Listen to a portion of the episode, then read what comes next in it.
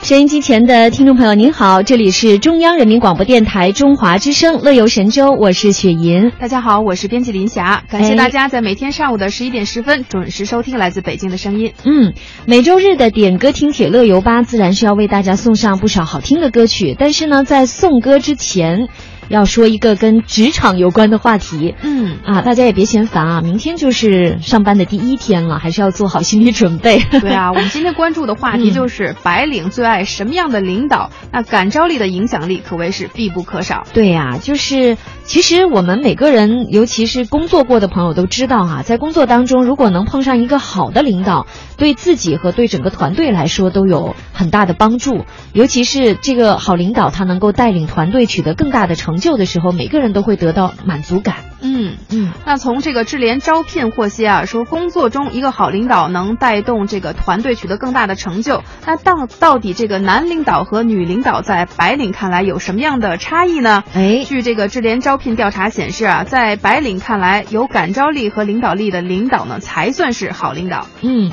就是无论是男领导还是女领导，在感召力方面和影响力方面还是非常重要的。那大多数的这个领导气质在男领导和女领导身上其实是没有差异的。嗯那其中呢，有百分之七十五点二的白领认为女性领导者更应符合情感丰富的特征，就说可能比较好沟通一些啊，交流起来会更加的顺畅。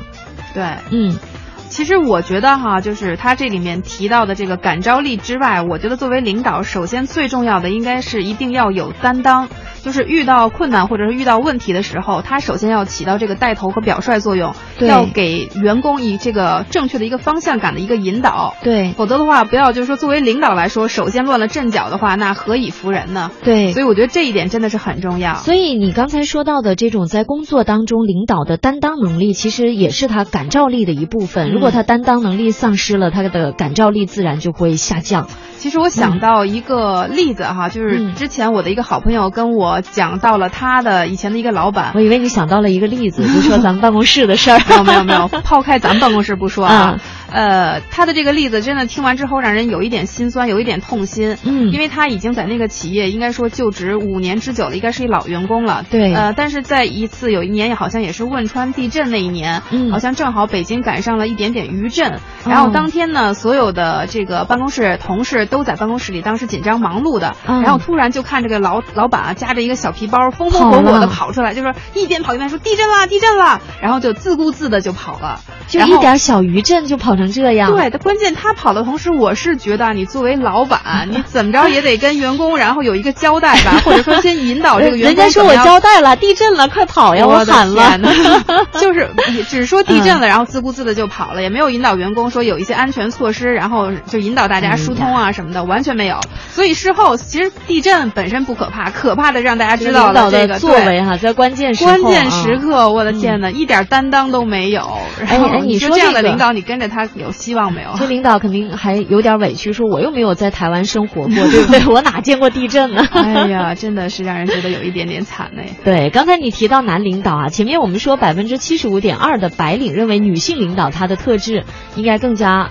呃，比如说她情感丰富，就更加好沟通、好交流。但是呢，有分百人吧，我觉得嗯。对，也分人，对。嗯那分别呢有百分之六十二点六和百分之六十七点四的白领，就是这一部分群体也不少了。嗯认为这个男性领导者的气质特征呢，更应该是果断、刚毅和富有冒险精神。这其实不论是男性领导还是女性领导，我觉得也是符合男性和女性各自的特征。哎，我觉得还有一条，就是嗯除了这些之外，如果是异性领导来说，呃，女领导再漂亮一点、嗯温柔一点，男领导再帅一点、大气一点就对更好了，就很完美了。对而且你知道，就是很养眼。嗯 我曾经就是曾经啊，也咱们是因要为求还真高， 采访工作，然后去嗯到一家企业，然后那个企业的这个老总就特别的有型，不但很有风度，而且你知道他每天真的是西装革履，嗯然后背一个双肩包，哦， 然后就是那种打扮就感觉到很很潮范儿，嗯对对对对，很韩范儿，然后穿大着家那还有种运心动思工鞋，作嘛？对啊，就是每天大家可能就是真 的是那个老板，可能一进一进到那个办公室大厅，然后所有的人嗯目光咵都齐刷刷的先，然后那个看到这个对老板，尤其是